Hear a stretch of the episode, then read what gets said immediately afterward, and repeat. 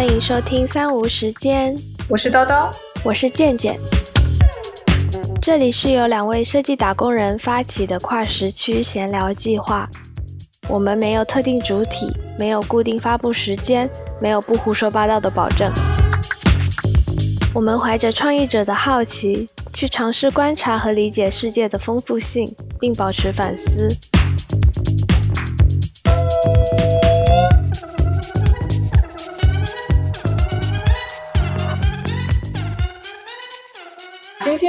期呢，想跟大家聊一下艺术留学。大家也知道，在目前这么一个情况下，提到留学都会重新开始去衡量留学的含金量啊，留学的必要性。那我们想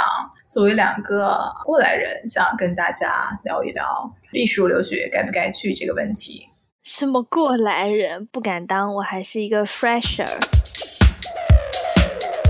其实我跟健健基本上算是同一个时间出国留学的。哎，那我想问问健健啊，你当时想要出国的时候是有什么机缘吗？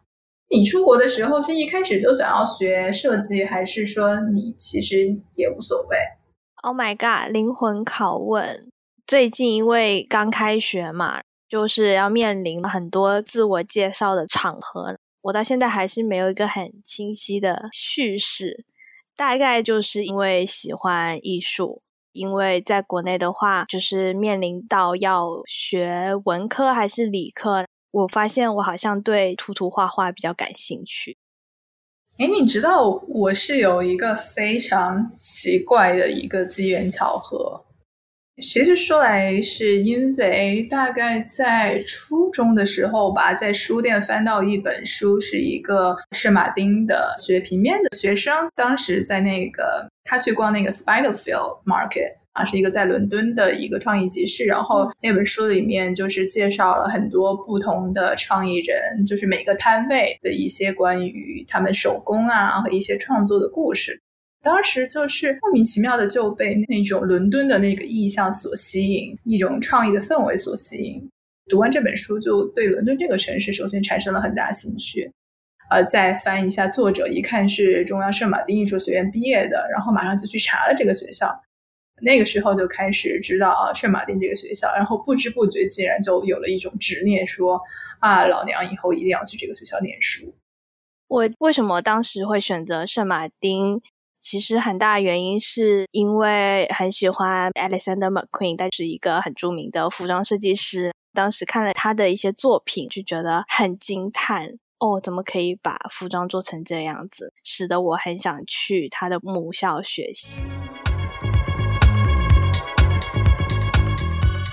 你第一次到圣马丁的时候，你有什么给你冲击感特别大的事情吗？想不起来了。你先来举个例子吧。我有哎，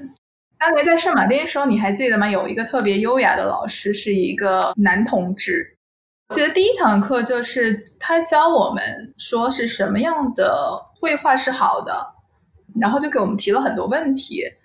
那一节课我是真的觉得我的意识有转变，从一个画的标准、画的像、画的写实是好的画。的定义里面真正脱离开来，因为那节课他告诉我们说，那不是一个用来定义好的画的标准。你怎么样去界定一个东西是不是好的？应该去看它是否是有趣的，是否是创新的，是否是你也许没见过的，呃，是否是充满感情的、真诚的。然后在那个课里面，我们有尝试非常非常多不同形式的实验绘画。我们有一个 group，大家在一起，每个人都要换坐在你对面的那个人。在这个过程当中，老师会给你不同的指示，会说：“哦，现在换成铅笔，现在用水彩笔画点点。”就是通过这种各种不同的指示，最终你创作出来的话，其实是一个根本超出你预先想象的一个东西。但的确是一个很有趣的尝试。我觉得在他的课程里，我对那个好的定义不断的在被挑战和刷新。一直到现在，我仍然觉得说用一个很开放的心态去审美一个东西是一件很重要的事情。嗯，你这样一说，我一想起来了，在圣马丁的 Life Drawing 那个课确实是很有意思，它会让人挑战各种各样的材料啊方法，其实是打破了你既有的一些知识吧。我还想到一个，就是当时我都惊了，在学校就是有各种。稀奇古怪的、非常夸张的，然后非常像从舞台上走下来的人，然后出现在你生活里面，跟你在楼道间擦身而过。就是当时我记得隔壁班有一个学服装的一个西班牙的女孩子，就是喜欢每天头上一定得顶一朵花，那个花就是大概有手掌那么大。然后每天她都一定会选择一个不同的花去搭配她的那个 outfit，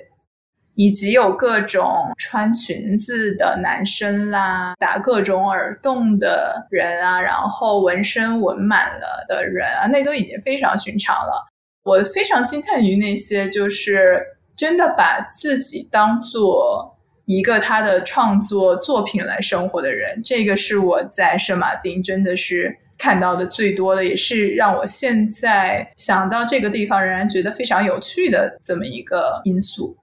对，其实可能也不只是圣马丁，我觉得总的来说，在伦敦它的这种氛围都还是比较开放的，这也是我很喜欢伦敦的一点。你待一段阵子，你就会发现，其实你穿成多奇怪，你走在路上，人家也不会多看你几眼。大家都很习以为常，更别说在艺术学校里面，像圣马丁，就是打扮成什么样的人都有。他们有些人，你会觉得他不是只是要为了奇装异服而奇装异服，而是他是整个人的个人美学就是融为一体。你会发现他设计的东西跟他穿的东西，整个人是一个 package，这还是蛮神奇的一点。对，这也是让我觉得艺术留学非常值得的一个部分。其实你要说在学校真正的学到了多少的打引号的知识吗？亦或是说你的教授会教你什么技能吗？我觉得这些其实无论你在哪里，你都有可能学到。但是人成为了一个我认为艺术留学非常吸引我的一个因素。人和那个环境，就是能够遇到一些真正对这个生活有热情，然后真正对创作有热情，并且他们是愿意去实践他们这种热情的人。我觉得在无形当中会感染你一个非常让你感到开放、安全，很多想法都可以被接受，很多实验都可以容许发生的这么一个环境，也是非常有利于艺术创作的。对的，就是因为可能在这个环境。待久了，你突然问我说有感到冲击的时候，我现在就是还没有这样的感觉，因为我就觉得好多东西都已经冲击不到我了，就是有一种其实什么都 OK 啊，然后我就会觉得带着一种好奇心去看看可能有点奇怪的人啊、行为啊，或者是各种样子的东西吧。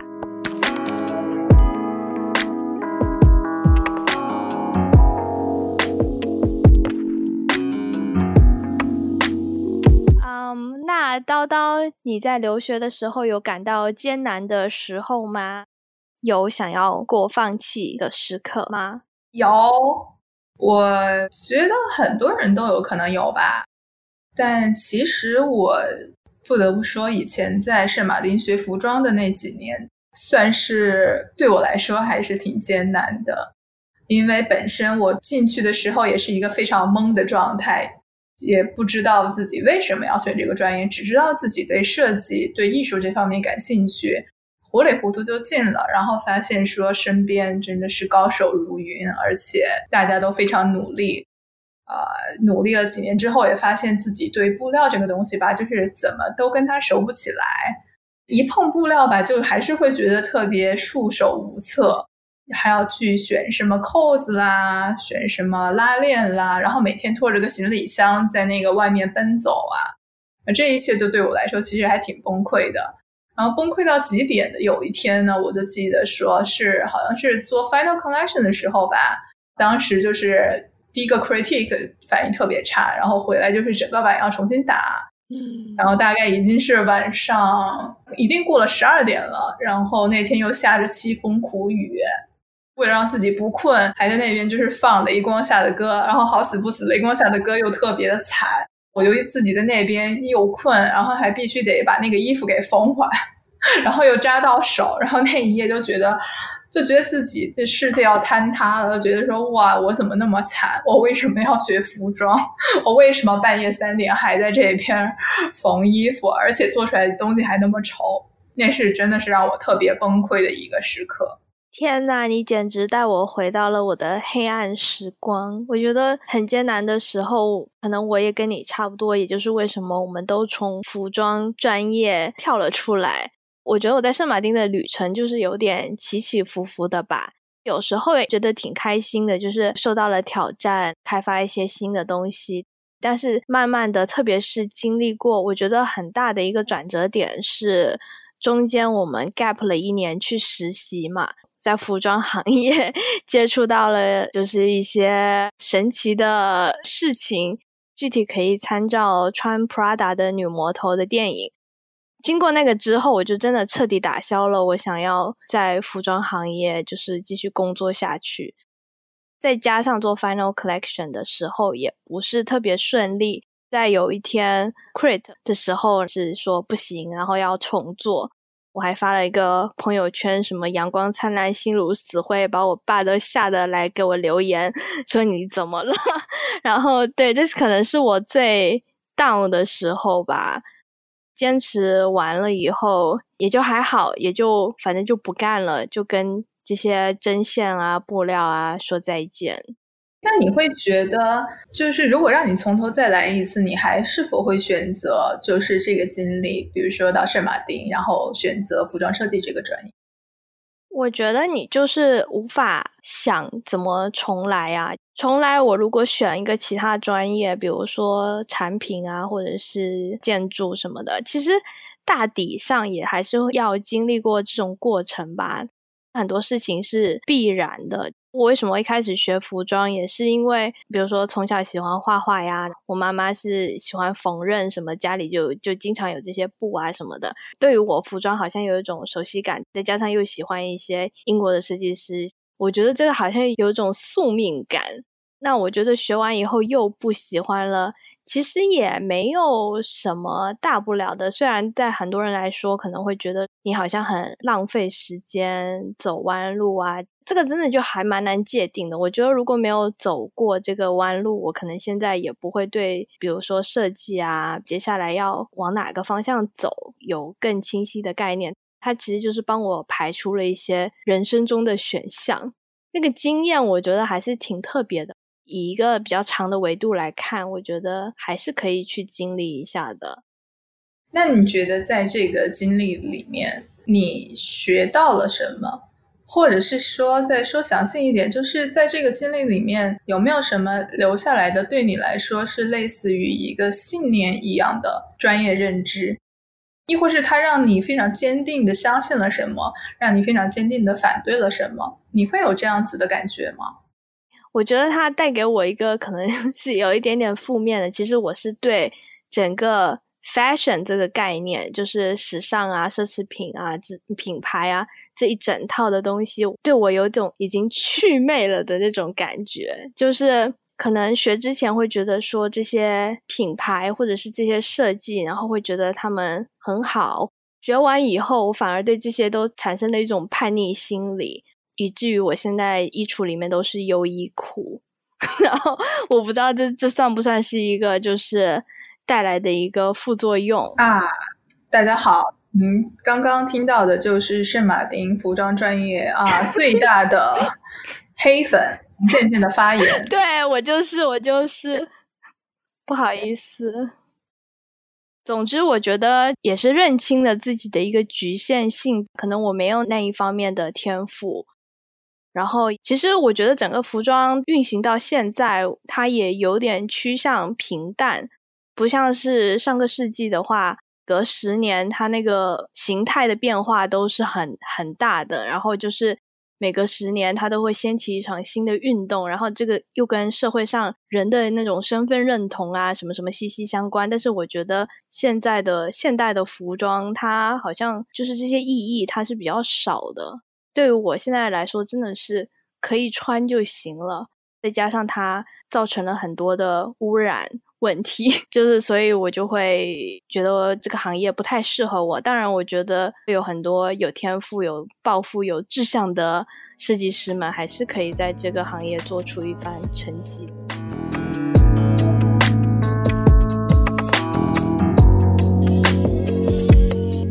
人家常常问说：“哎，那你之前的本科的留学经历给你带来什么？”我想。无论怎么说，我可能跟你一样，就是对服装这个东西，我其实是意识到我并没有那么多天赋。但这个东西这么长的四年的一个训练，其实也带给我一个跟很多平面设计师不同的一个三 D 的思维，还有一个就是对人体的一个观察，以及我刚刚说到的，就是他不断的这个学校教育，他不断的在教导你说有趣的。才是最好的，没有见过的才是最好的。哪怕这个没有见过的东西是不成熟的，但是它是有潜质的。这个东西变成了我后来一个深信不疑的，算是一个设计上的信念吧。以及我在想说，就是本科的经历，其实也告诉我说，你所在环境的重要性。就像我们刚刚所提到的，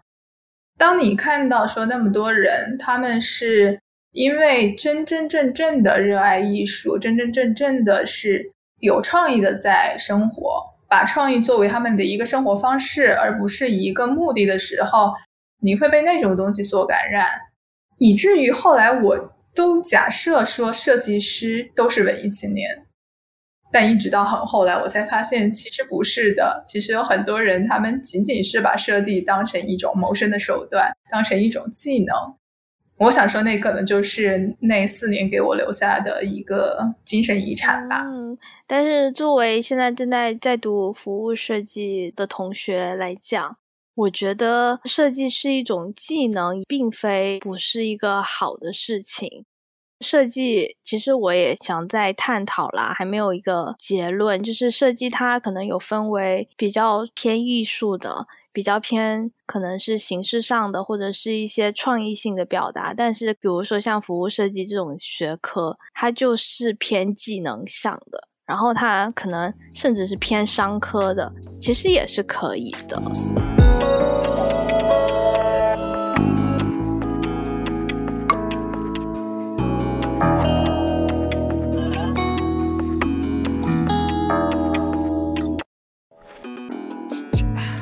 那我想问叨叨，因为他是比我更有经验的艺术留学生，因为在本科毕业之后去了美国念研究生。那我想问，就是英国跟美国的艺术教育有什么区别呢？这个我也只能从我个人的经历来说，因为还涉及到一个呃换专业，所以就是我可能能提供的参考真的是非常非常有限。但是，据我个人的感受来说，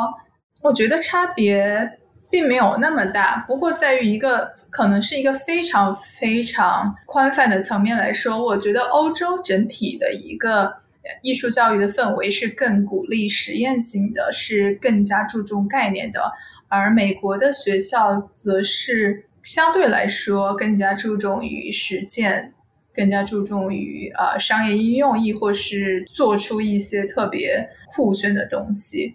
呃，可能对概念上的要求相对来说会要弱一些。但是这个真的非常的看学校。你像是对于平面设计来说，耶鲁大学的平面设计研究生专业就是一个非常非常有实验性的专业，而我相信在英国。也有很多其他学校是非常非常注重实用性的，所以这个真的需要根据不同学校的 program 来考量。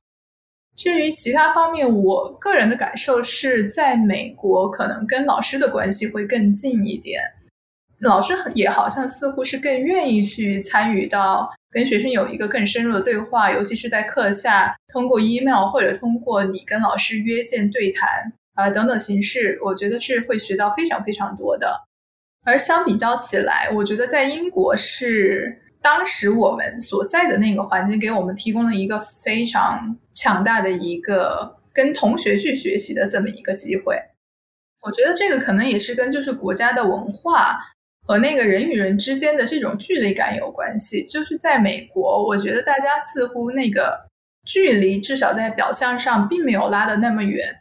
它没有一个像英国那样说大家要维持一个尴尬而不失礼貌的这么一个感觉。在这里，似乎就是事情都是。它发生了就发生了，然后都是一个特别自然而然，然后有点带着随性，然后也没有那么正式的这么一个感觉。这个东西其实是我很喜欢的。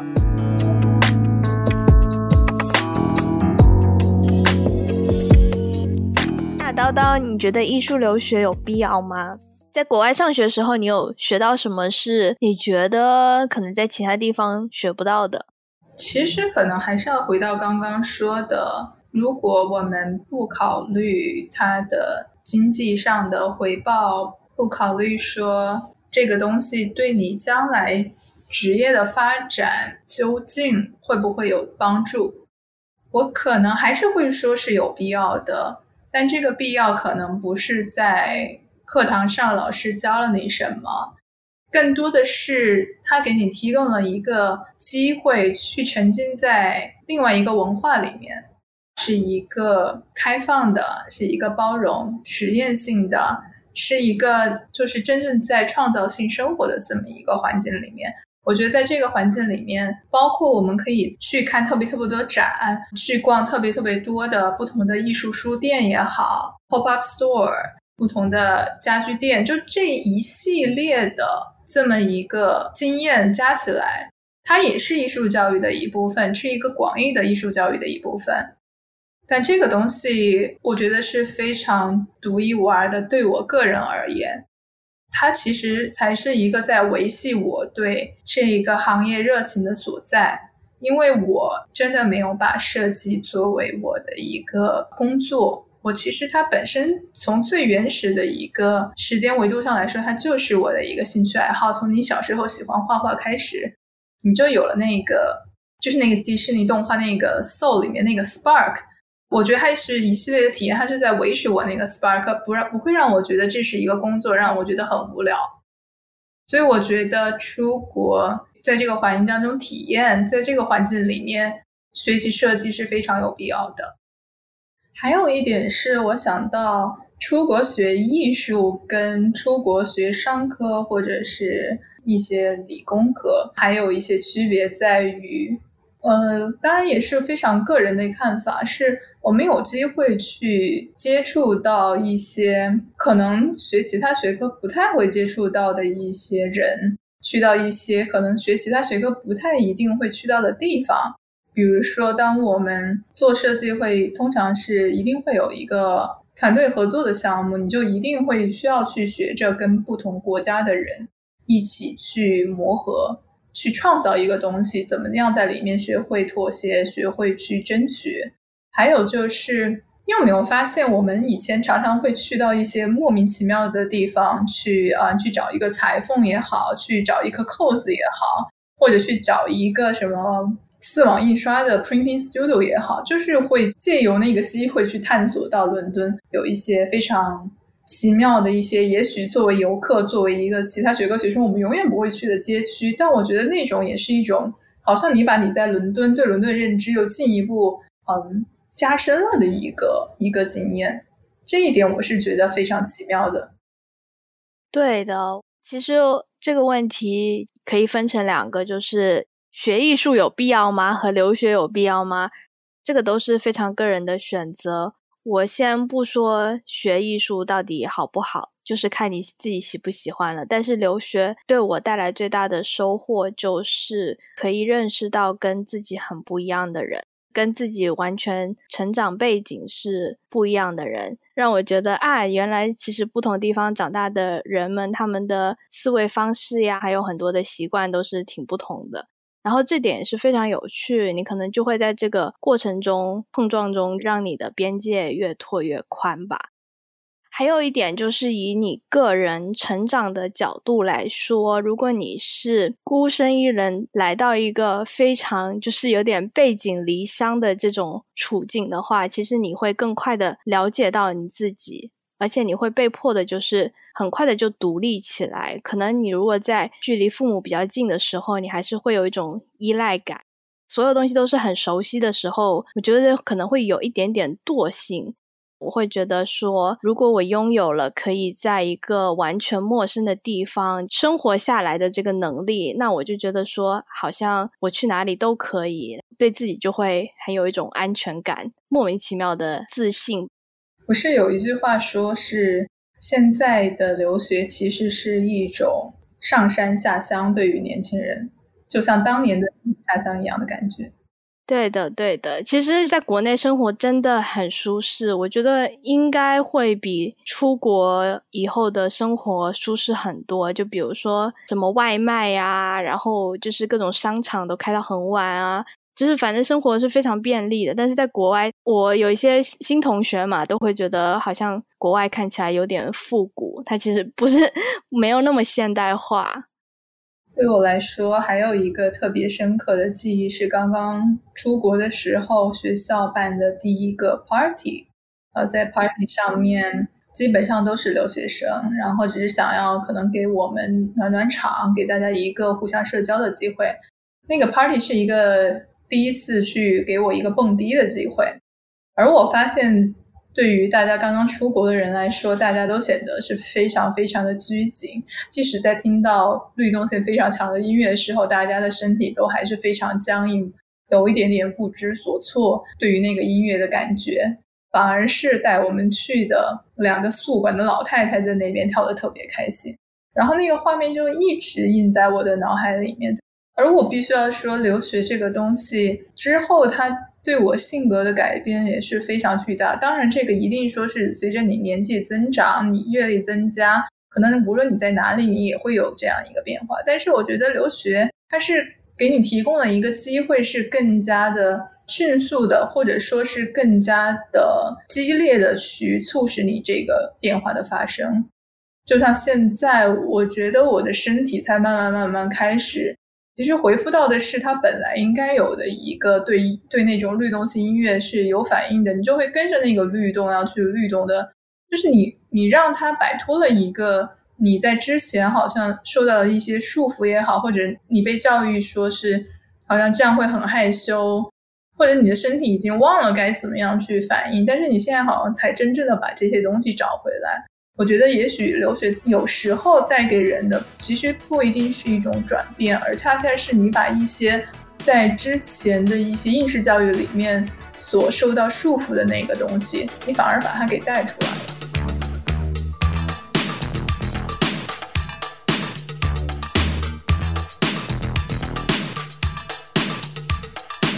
sometimes it better off a gun in your hand that's pointing at your head. You think you're mad, too unstable, kicking in chairs and knocking down tables in a restaurant in a West End town. Call the police, there's a madman around, running down underground to a dive bar in a West End town. In a West End town, a dead end world.